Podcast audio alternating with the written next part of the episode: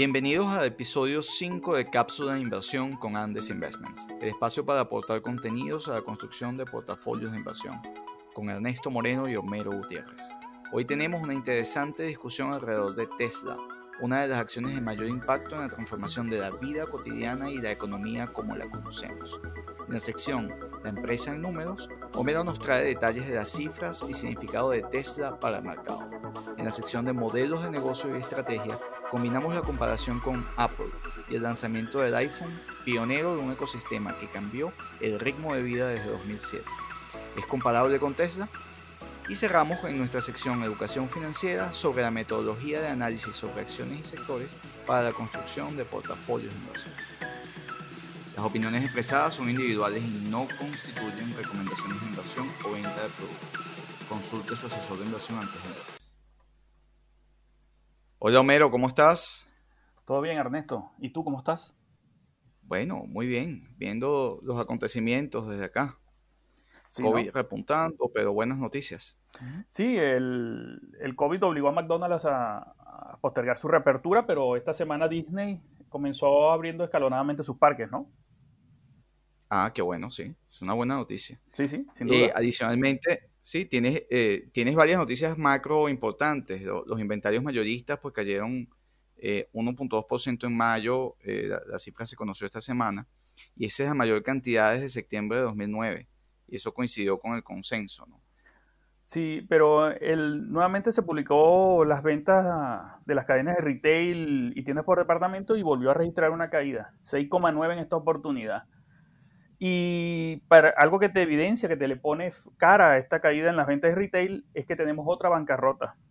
Brooks, eh, Brooks Brothers, que fue fundada en 1818 y vistió a 40 de los 45 presidentes de Estados Unidos, no aguantó más y, suscribió el capítulo 11 de la ley de bancarrotas. Terrible. ellos en alguna medida de la información que se tiene, que los alquileres que pagaban por sus 51 tiendas eran muy elevados. Imagínate, estas tiendas estaban en, una zona prime, en una zona de, alto ingreso, que seguramente los alquileres son muy altos. Pero lo que más estaría influyendo en este cierre, más allá del coronavirus, es el tema de que el saco y la corbata, la, vestimenta formal, ha dado paso a una ropa más casual en, en, el ambiente laboral, ¿no? Y eso le impactó directamente a, este retail y lo, que el, punto culminante de todo esto es que el coronavirus además está enviando a trabajar la gente el teletrabajo, o sea que ni casual estarían... Y eso lo ves en la página web, eh, que la vamos a colocar en el, en el link de la, del podcast, para que veas que en la página web de esta empresa no hay ni una sola corbata, ni un saco en su homepage. O sea, fíjate que ellos trataron de migrar a la ropa casual, pero no, no le están dando las cuentas, no le dieron las cuentas. Bueno, sin ser presidente, yo usaba sus camisas y me gustaban. Va a tener que cambiar de marca. Pues sí.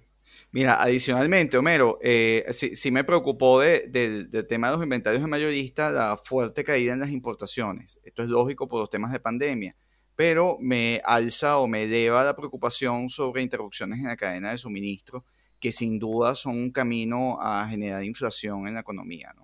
Y es algo, es un tema de preocupación. Adicionalmente, se publicó la confianza del consumidor. El índice de confort del consumidor de Bloomberg marcó 0,4% la semana pasada y es su primer descenso en siete semanas. Y eso nos llama la atención porque básicamente los consumidores sintieron, eh, digamos, en el estado general de la economía, sintieron peor eh, sus finanzas personales.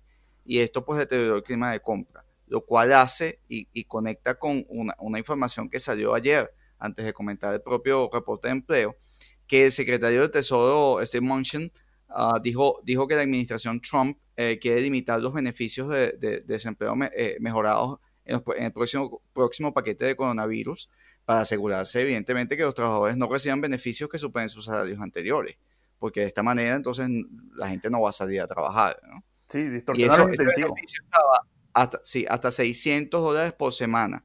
Eh, es lo que estaban recibiendo los trabajadores y esto evidentemente puede estar desalentando eh, el hecho de que la gente vuelva a buscar trabajo, ¿no? Y es evidente una economía basada en trabajo y capital no puede desincentivar a las personas que dejen de buscar empleo.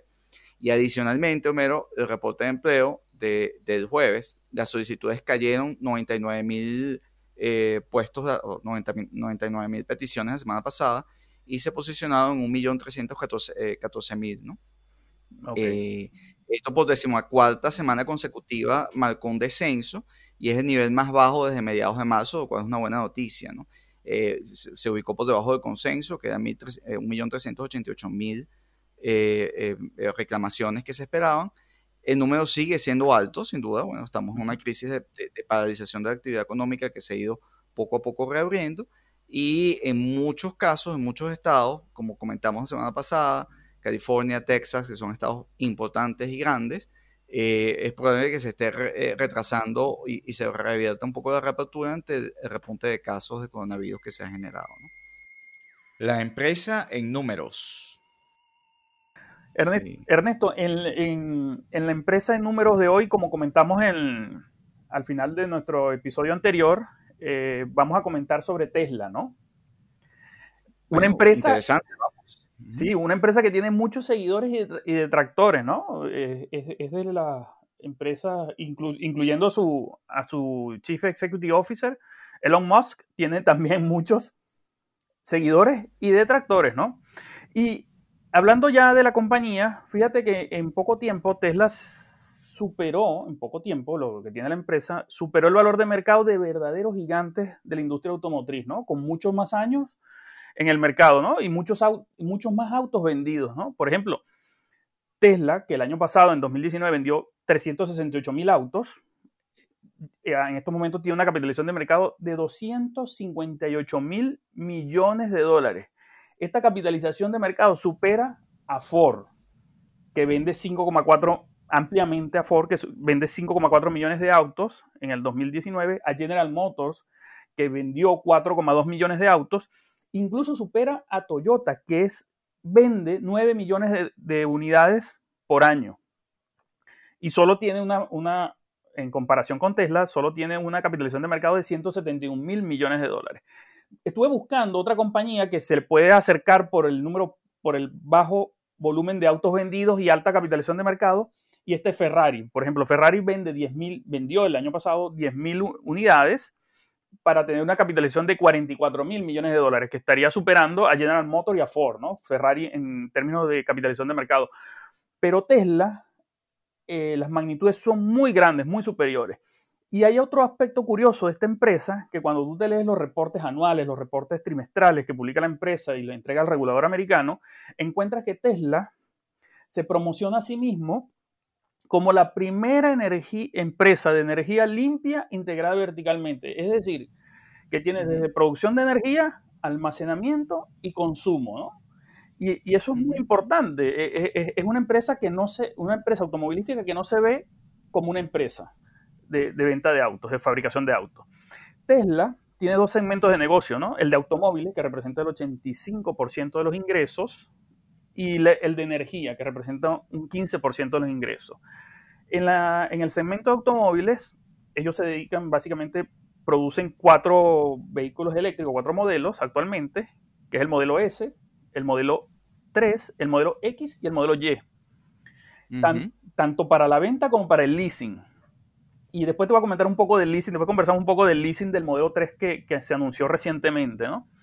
Y esta, esta, estos autos, que son tecnológicamente muy avanzados, tienen características, control de, de, de, de manejo, con asistencia al conductor y todo eso.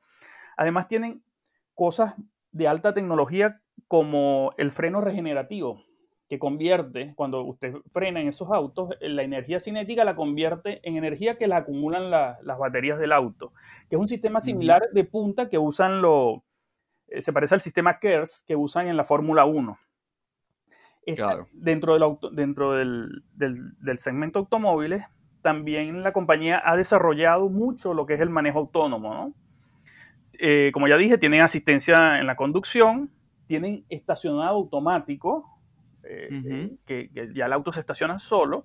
Y algo muy importante que salió en el último reporte trimestral que pude leer, eh, que habla de que los nuevos modelos ya incluyen el hardware necesario para una conducción 100% autónoma en el futuro, ¿no? Porque me imagino que Tesla tendrá que pasar varios...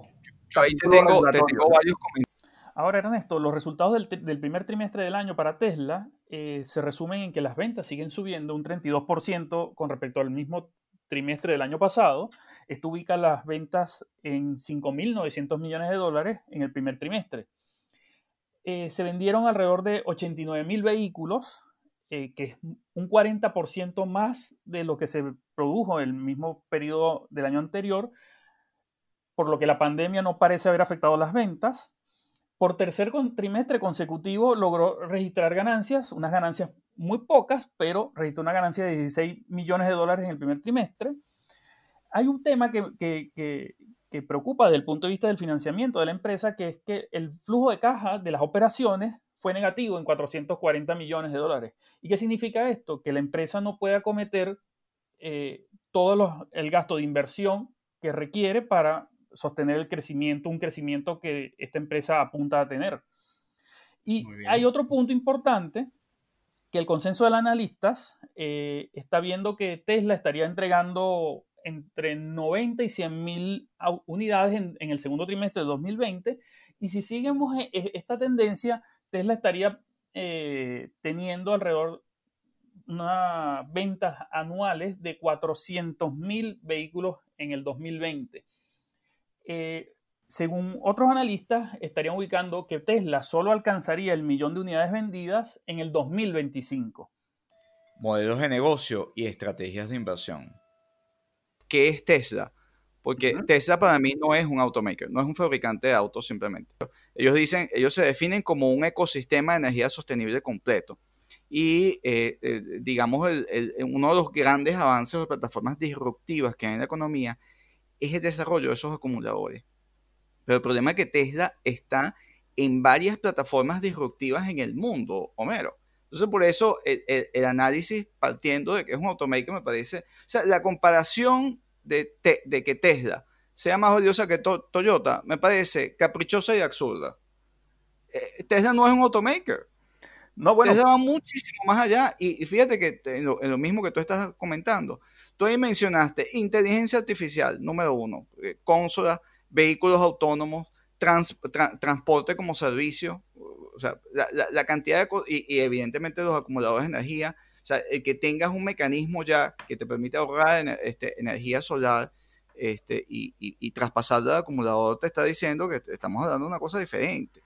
Fíjate que ahí en, en 2019 hubo 80 millones aproximadamente de unidades de autos vendidos, donde solamente los autos eléctricos vendidos es 2,5% aproximadamente. Yo creo que en menos de una década, nosotros el 100% de los autos que vamos a ver, o casi el 100% de los autos que vamos a ver, van a ser eléctricos. Donde Tesla tiene una posición de dominio absoluto. Sí, ahí quería agregar un parte de, lo más reciente que he visto sobre, que he leído sobre Tesla, que fíjate lo del leasing que, te, que, les comenté, que te comenté anteriormente. Ah, si tú sacas un leasing, el modelo 3 específicamente, lo sacas por leasing, ciertamente tienes un ahorro en el precio que vas a pagar durante los 36 meses, ¿no?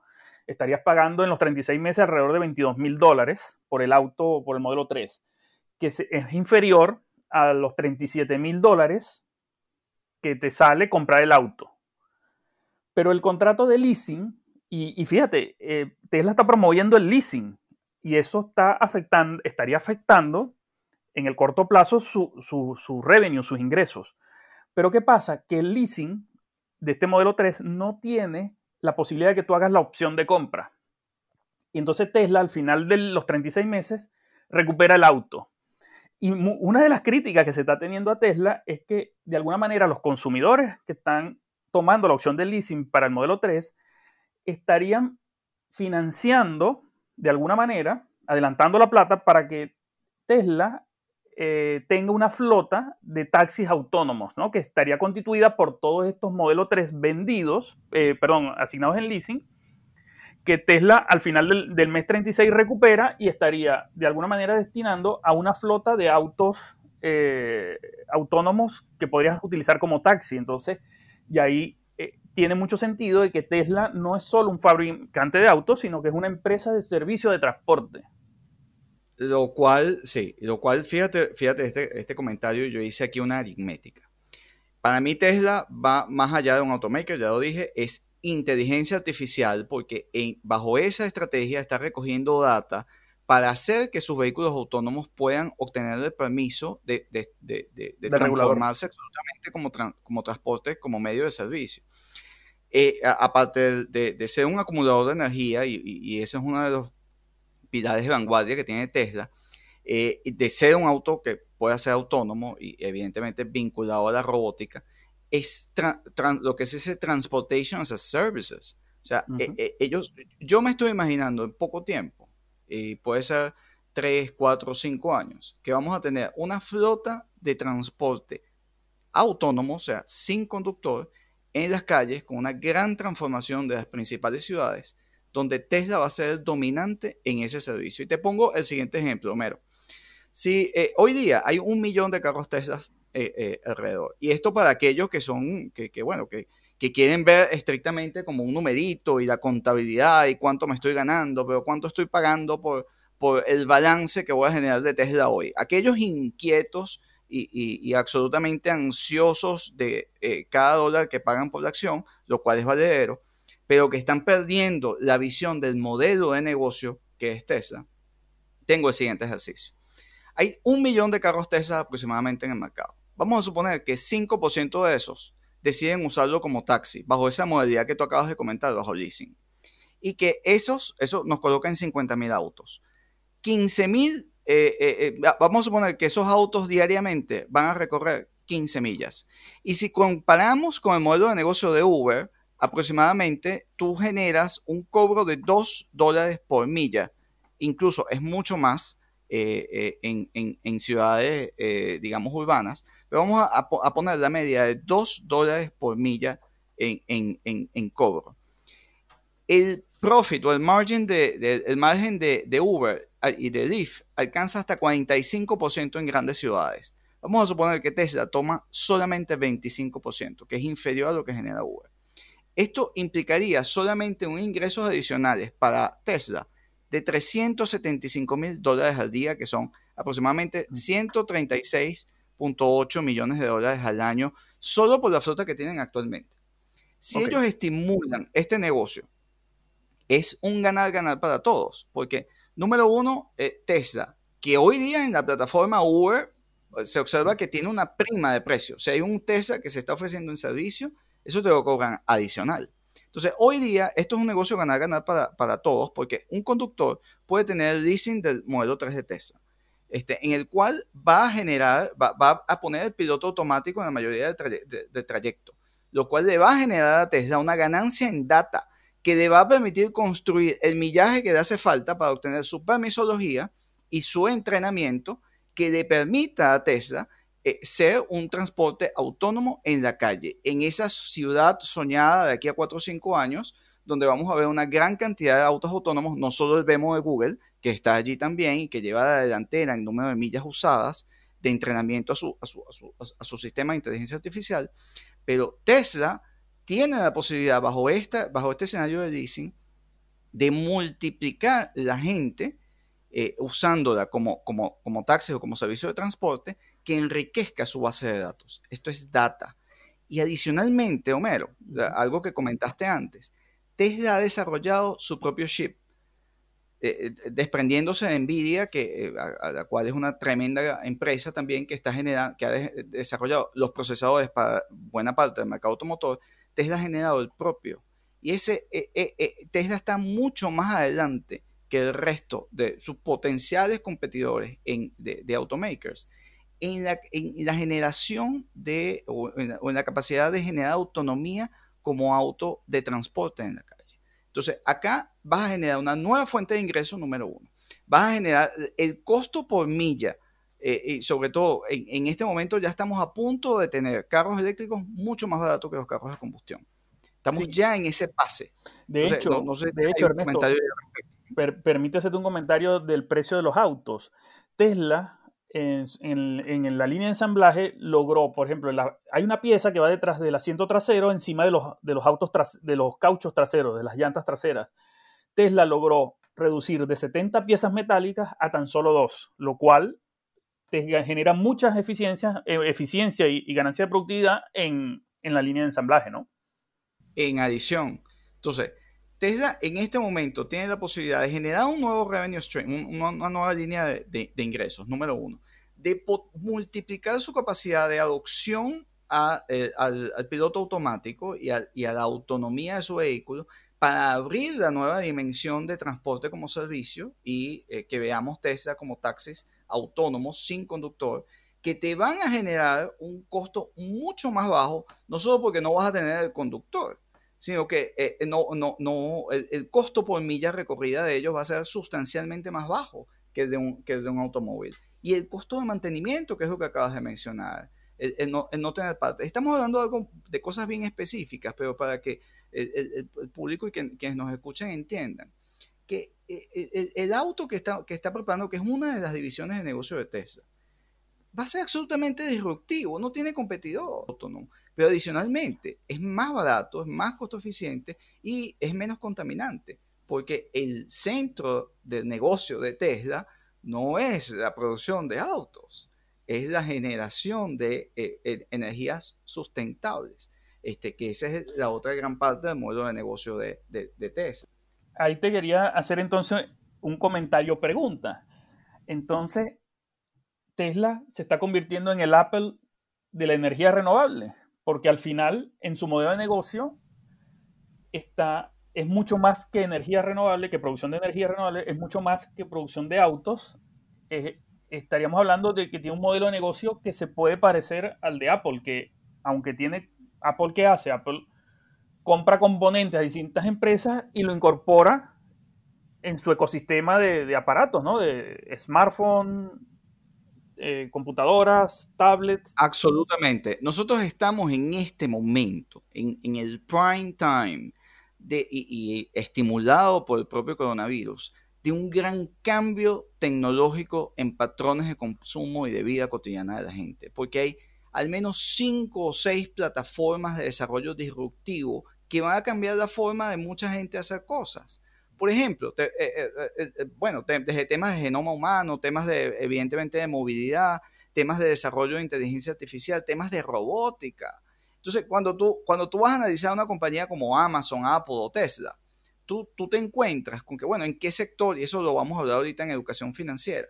¿En qué sector, cómo, evalúo yo ese tipo de, de compañía? Entonces, el caso de Apple, por ejemplo, en 2007, Apple lanzó el iPhone con gran éxito. La visión del fundador de Steve Jobs en esa época se hizo realidad, ya que Apple pudo este, capturar y, digamos, envolver a un nuevo género de consumidores en su imperio de hardware y software el, impacto de eso, o sea, la acción de, Apple, de, de, la compañía en aquella época, fue aún más impresionante. Pues estaba alrededor de 12 dólares, costaba la, la, acción eh, y continuó un ascenso. Y bueno, ¿cuánto está la acción de Apple hoy?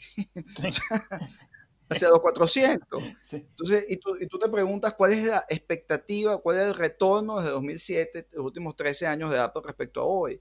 Y estoy seguro que más de la mitad de los analistas del mercado decían entonces, bueno, no, pero es que a 12 puede estar muy costoso, o incluso en nuestra, nuestra propia comunidad de amistades, Homero, escépticos de que no, Apple depende de que exponencialmente genere nuevos productos. Resulta que Apple tiene una cantidad de líneas no explotadas hoy día, Apple Pay, por ejemplo, Apple TV en streaming, o sea, todo el mundo, o sea, Apple posee un banco o sea, y, de, ahí, de ahí mi escepticismo a que los bancos están obsoletos y el valor de los bancos va indeteniblemente hacia abajo, porque hay una obsolescencia en su negocio, en su capacidad de generar ingresos hacia adelante y se van a comer una gran cantidad del mundo fintech y una gran cantidad de servicios en Amazon.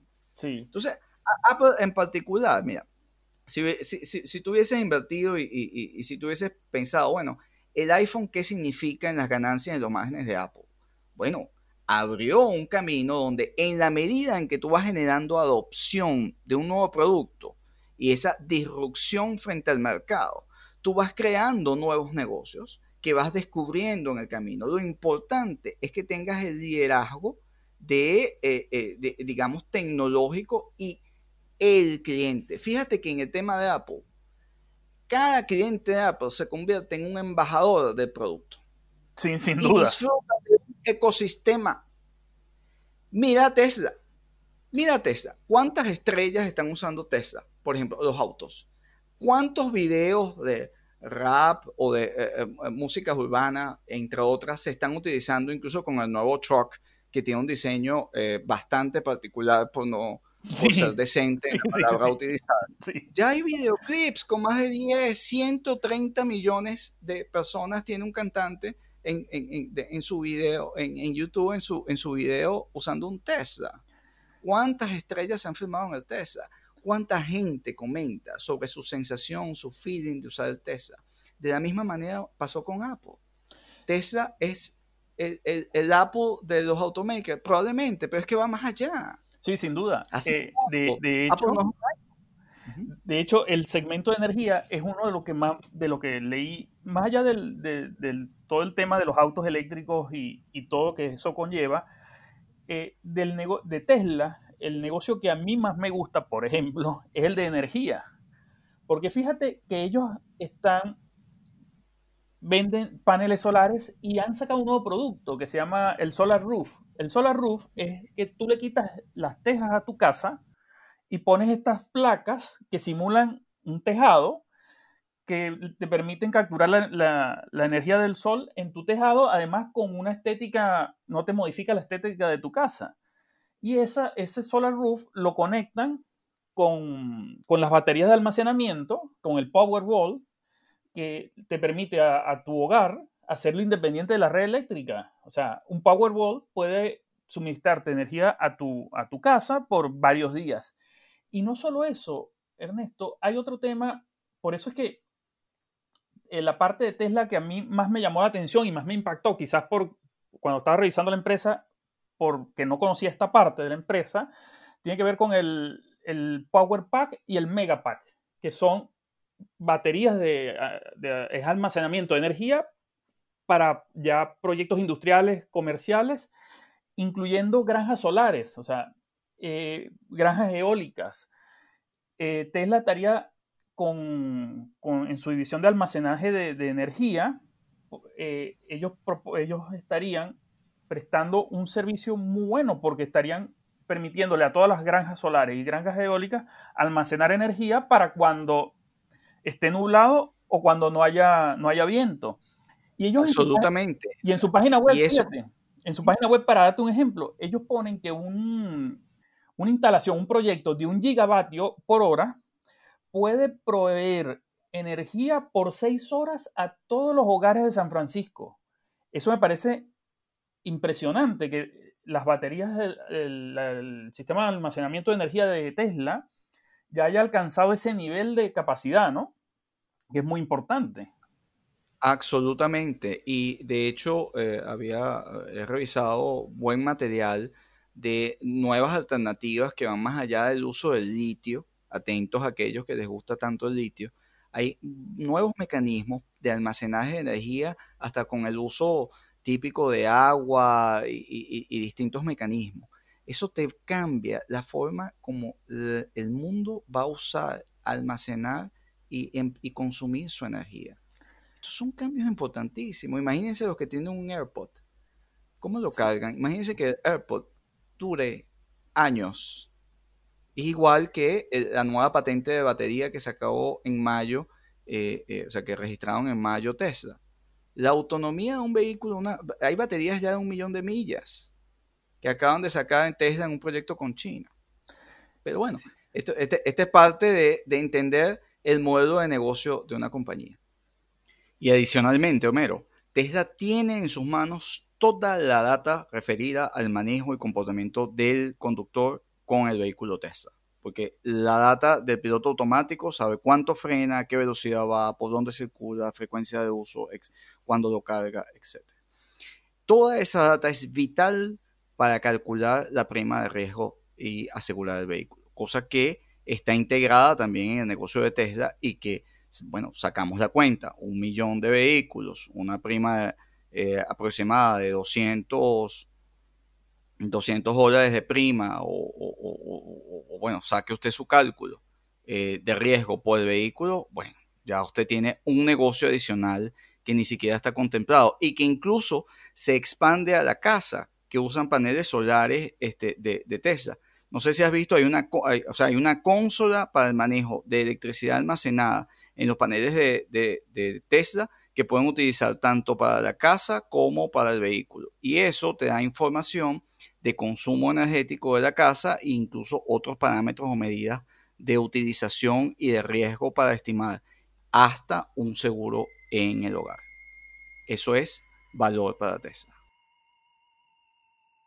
Ya en la parte de educación financiera, cuando nosotros evaluamos una compañía eh, y evaluamos una compañía con gran crecimiento, o sea, Facebook en algún momento no generó ingresos por años, eh, se sabía que tenía algo importante, pero eh, digamos la explotación de su modelo de negocio es lo que, lo que, lo que necesitaba adopción, necesitaba una curva de aprendizaje. Igual en el caso de Tesla, Tesla ha sido lento, yo creo que vale la crítica en producir autos. sin embargo, al igual que como hizo Apple, Tesla acaba de abrir una gran fábrica en China. Eh, eh, ya está en producción, de hecho. Es el mercado más grande, pues, son los mercados más, más, importantes donde vas a tener una cantidad de factores que apoyan y que van a apuntalar el desarrollo de la compañía. Pero fíjate, eh, ya entrando en el tema de educación financiera, en Homero, sí. cuando nosotros analizamos eh, por sectores eh, el mercado, que es la forma tradicional de hacerlo. Nosotros estamos dejando por fuera, digamos, el cambio disruptivo que está tomando en este momento la economía. Y fíjate que cuando clasificamos una, una compañía como Amazon, y, eh, que está en consumo discrecional, discrecional. como online retailer, resulta que Amazon va más allá de un online retailer. Y Amazon usa prácticamente todas las tecnologías disruptivas que en este momento están generando valor y se están, están constituyendo un cambio de juego importante para la vida cotidiana de los, de los 7 mil millones de personas que estamos en el planeta y para el mapa de negocios. Pues resulta que Amazon está en inteligencia artificial, está en cloud services y 5G, está en el desarrollo de robótica, no solo para el funcionamiento de sus almacenes, este, el, funcionamiento, eh, sino el funcionamiento este, muy pronto de, de, toda su infraestructura de deliveries con drones. O sea, Amazon está en muchos sectores, igual que Tesla. O sea, Tesla, el desarrollo de inteligencia artificial para permitir, para obtener datos y generar comportamiento autónomo de dispositivos que te ayuden y te sirvan en la vida y que te, y, que te abaraten procesos en, en, en, digamos, la vida cotidiana humana como, número uno, transporte, nada más y nada menos, y no solo, y no solo de pasajeros, sino de carga. De carga. Entonces, hay un corte transversal por sectores. La, tendencia de evaluar en este momento un portafolio de acciones o sus empresas debe considerar los terrenos en los cuales estamos generando eh, eh, avances disruptivos. En el caso de Tesla, volvemos, volvemos ¿no? con la empresa de la semana, transporte autónomo. ¿Qué ocurre con Uber? ¿Qué ocurre con Uber? ¿Cuánto vale Uber? Sí, eh, tiene sentido usar Uber cuando vas a tener un leasing de Tesla, un arrendamiento de Tesla a personas que van a salir, eh, se van a cruzar de brazos mientras el, piloto automático va funcionando y va colectando los datos que necesita acumular eh, Tesla para, para salir como, como transporte autónomo de aquí a unos años y que ya no va a necesitar ese, ese, ese, ese conductor. ¿qué, le va a ocurrir a Uber entonces? Sí, ahí Ernesto, eh, como parte del segmento de, educación financiera de este podcast, eh, deberíamos cerrar con, no solo hay que fijarse, por ejemplo, en el foco del consenso de los analistas, que si la empresa no alcanza el número de autos vendidos hay que tener cuidado con ese análisis, ¿no? Si la empresa no alcanza el número de autos vendidos, quiere decir que la empresa va mal. Y eso no necesariamente es así, porque es un análisis parcial y no está tomando en cuenta el resto de las variables que se tienen que, considerar a la hora de hacer una inversión en una empresa, por ejemplo, ¿no? Al igual que Apple, hay un periodo de adopción y hay unos elementos importantes cuando estamos hablando de tecnologías disruptivas que cambian los mercados. Es la tasa de adopción, y eh, que es creciente, y la tasa de caída de costo, eh, eh, cuánto significó para el mundo corporativo los, computadores personales, cuánto significó el Internet, cuánto significó un, teléfono inteligente, cuánto significa un auto autónomo, cuánto significa la autonomía de horas, de días, de acumuladores de energía. Ese nivel de autonomía en dispositivos que tú puedas tener, que haya salido del AirPod, pero así como el AirPod, imagínate cualquier dispositivo pequeño que tenga autonomía. ¿Cuánto implica eso en, el cambio tecnológico para el sector de energía? ¿Cuál es la tasa de, caída en el consumo de, de, combustibles fósiles que vamos a tener enfrente? Exactamente. Eso, eso, entonces, eh, ¿cómo tú analizas, y esto es una crítica a los analistas tradicionales, cómo tú vas a analizar sin revisar el modelo de negocio y sin ver las intersecciones del modelo de negocio en las tecnologías disruptivas? ¿O es que acaso el mundo no cambia? Yo escuché una frase esta semana que me gustó muchísimo y con esto para cerrar. Los inversionistas está esperando generar un cambio a mejor, a, adaptarse a esta nueva realidad de distanciamiento social que adopte nuevas formas de consumir y de comportarse en la vida cotidiana. Bueno, Ernesto, eh, ya para cerrar, eh, te diría que una muestra de eso, del cambio que está en el mundo, es que hoy conversamos sobre una empresa que fabrica automóviles y muy poco hablamos de la característica de los autos, ¿no? Bueno, para mí son el, Apple o el Louis Vuitton de los autos, porque creo que la fuerza más importante de Tesla en la rama de automóviles, su ejército de venta van a ser sus propios consumidores, que hablan, comentan y viven esa experiencia como única. Y estamos en un mundo que lo que demanda son experiencias. Bueno, Ernesto, hasta la próxima oportunidad. Gracias, Homero. Buena conversa hoy. Hasta la próxima semana.